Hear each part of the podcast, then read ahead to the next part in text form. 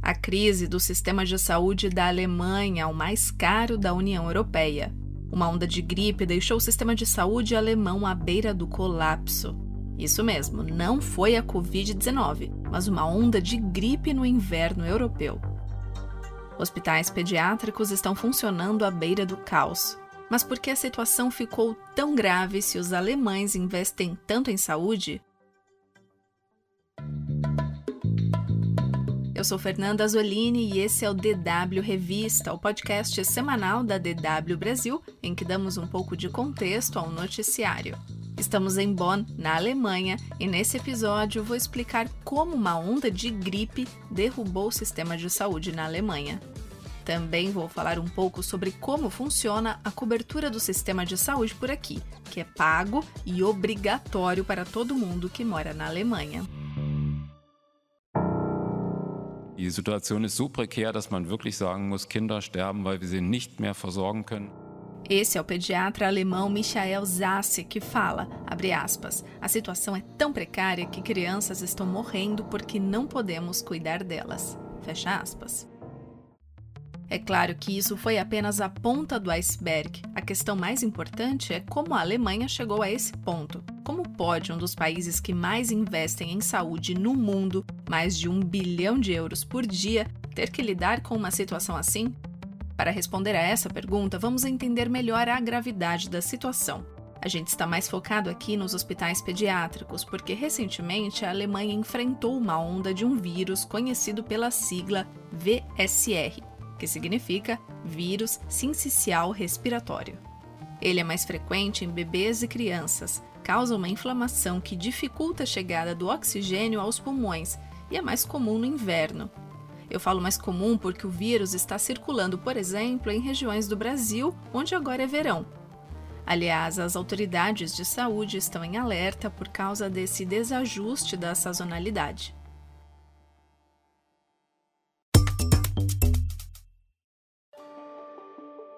Mas vamos voltar para o caso da Alemanha. E para me ajudar a explicar esse assunto, eu convidei o Maurício Cancilieri, repórter da DW Brasil. Oi, Maurício. Oi, Fernanda. Essa onda do vírus VSR aqui, na verdade, colocou à prova todo o sistema de saúde da Alemanha, né? Colocou sim, Fernanda, completamente. Para você ter uma ideia, lá no Hospital Charité, em Berlim, um dos maiores hospitais universitários da Europa, a taxa de internação de crianças foi tão alta que fez com que cirurgias fossem simplesmente canceladas. E parece até mentira que eu vou falar, mas o motivo do caos é a falta de funcionários. Especialistas lembram que o sistema ficou sob pressão ano passado, durante toda a pandemia, e isso fez com que muitas pessoas ficassem na dúvida se trabalhar no sistema de saúde é a mesma coisa certa para elas.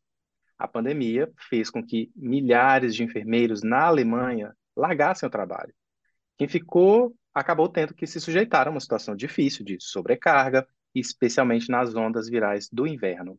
Uma reportagem aqui dos nossos colegas da DW, em idioma alemão, conversou com a Christine Fogler, Fernanda, que é presidente do Conselho Alemão de Enfermagem. Ela confirmou esse cenário aqui que eu estou falando. Ela explicou, por exemplo, que há uma taxa recorde de licenças de saúde e que as pessoas que ainda estão trabalhando mal conseguem dar conta do essencial.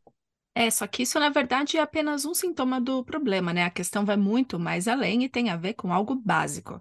Sim, Fernanda, e o básico é dinheiro. Até cerca de 20 anos atrás, os hospitais alemães eram pagos por dia de permanência do paciente, ou seja, ganhavam mais se o paciente ficasse mais tempo. Aí, para tornar o sistema mais eficiente, houve uma reforma e foi criada uma metodologia de agrupamento de pacientes com perfil clínico semelhante. Ela é conhecida pela sigla DRG Diagnosis Related Groups. Hospitais, então, passaram a ser pagos por diagnóstico. É o princípio de um valor, digamos, fixo para diagnósticos semelhantes. Um incentivo para tratar os pacientes de forma rápida, eficiente e em massa. Alguns procedimentos rápidos, como cirurgia no joelho, ficaram financeiramente mais atrativos e passaram a ser realizados com mais frequência. E quem saiu perdendo? Áreas especializadas que demandam mais tempo, porque os hospitais só recebem o dinheiro depois do diagnóstico concluído. E entre essas áreas está a pediatria. É, então, desde a introdução dos DRGs aí que você citou,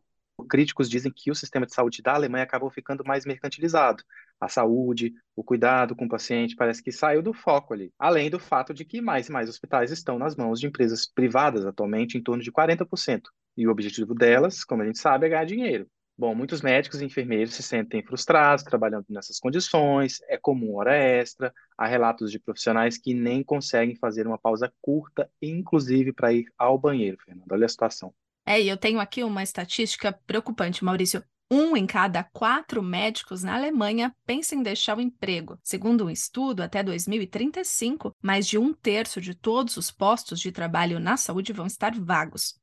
Muitos profissionais estão frustrados, principalmente por causa da burocracia do setor e da falta de digitalização. No caso dos enfermeiros, eles sofrem com a ausência de reconhecimento e baixos salários. A questão é que não tem gente o suficiente para preencher a lacuna, que só aumenta, né? Sim, só aumenta. De acordo com o Sindicato dos Médicos, durante muitos anos a situação só se manteve ali meio controlada porque vinham médicos do exterior trabalhar aqui. Caso contrário, não teria funcionado por tanto tempo porque se treina menos pessoas do que a demanda exige. O número de vagas nas escolas alemãs de medicina é bem baixo. E quando a gente fala de hospitais pediátricos, a situação é ainda pior, porque, como mencionamos antes, lidar com essa faixa etária demanda tempo.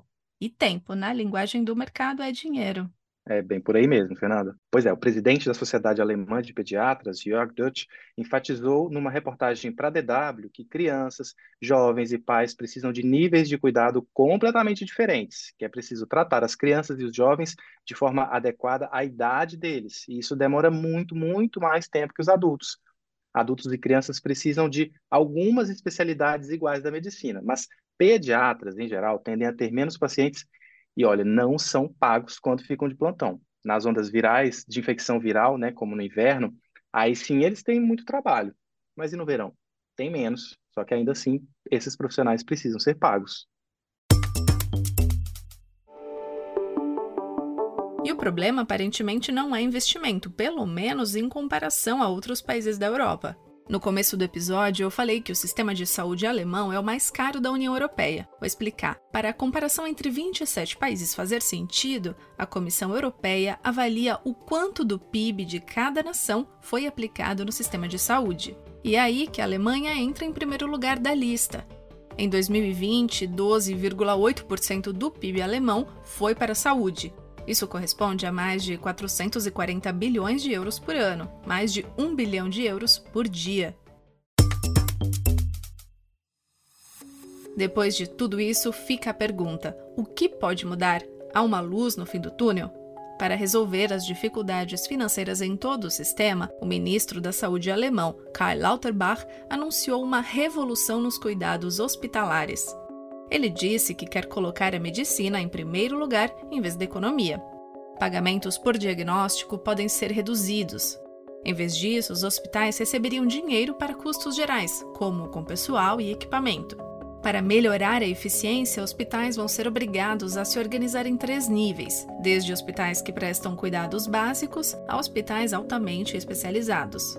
Pernoites dispendiosas serão restringidas por meio da realização de mais procedimentos ambulatoriais. Com essas medidas, o ministro espera usar o dinheiro e a mão de obra de maneira mais eficiente e, assim, aliviar todo o sistema. É, para o setor de cuidados pediátricos, particularmente afetado, Fernanda, está previsto um pacote de ajuda do governo de 300 milhões de euros. Só que, mesmo assim, muitos críticos têm medo de que as reformas não resolvam a escassez de funcionários e que os pagamentos por diagnóstico ainda continuem. Ou seja, talvez isso não represente uma revisão do sistema, mas já é um começo. Bom, e você deve ter percebido que em nenhum momento a gente falou em sistema de saúde público ou privado. Isso porque aqui na Alemanha funciona de outra forma. Primeiro de tudo, não existe algo parecido com o SUS. Todos os cidadãos alemães ou pessoas com autorização de residência na Alemanha precisam ter obrigatoriamente um seguro de saúde.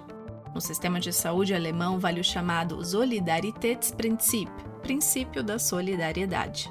O sistema é financiado por um fundo que acumula as contribuições feitas por empregadores e funcionários. Esse sistema é dividido em dois tipos de cobertura: o estatutário e o privado. Primeiro eu vou falar do seguro de saúde estatutário, que cobre cerca de 90% da população. Trabalhadores que ganham até 66.600 euros bruto por ano e a maioria dos estudantes e aposentados entram no sistema de saúde estatutário. Em alemão se chama Gesetzliche Krankenversicherung, GKV. Esse sistema é administrado por quase 100 seguradoras, as chamadas Krankenkassen, elas são independentes e funcionam como associações sem fins lucrativos. E quanto custa? Bom, vai depender de quanto cada um ganha. Quanto maior o salário, mais o segurado terá que contribuir, né, Maurício? Isso, exatamente. A taxa é calculada sobre o salário bruto e descontada quase sempre diretamente na folha de pagamento. Desde janeiro de 2015, está fixada em 14,6%. O valor é dividido entre o empregador e o funcionário. Só para ficar um pouco mais claro aí, vamos supor que uma pessoa ganha 2 mil euros bruto por mês. O valor a ser pago mensalmente será de cerca de 290 euros.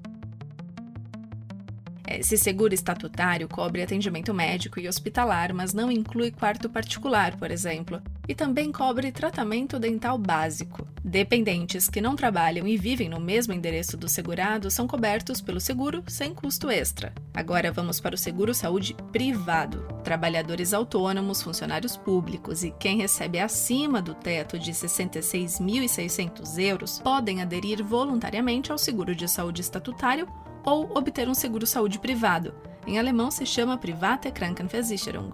O valor não é calculado com base na renda, mas de acordo com os serviços desejados, a idade, o estado de saúde e o risco de saúde do segurado. Pessoas mais jovens e saudáveis pagam tarifas mais baixas.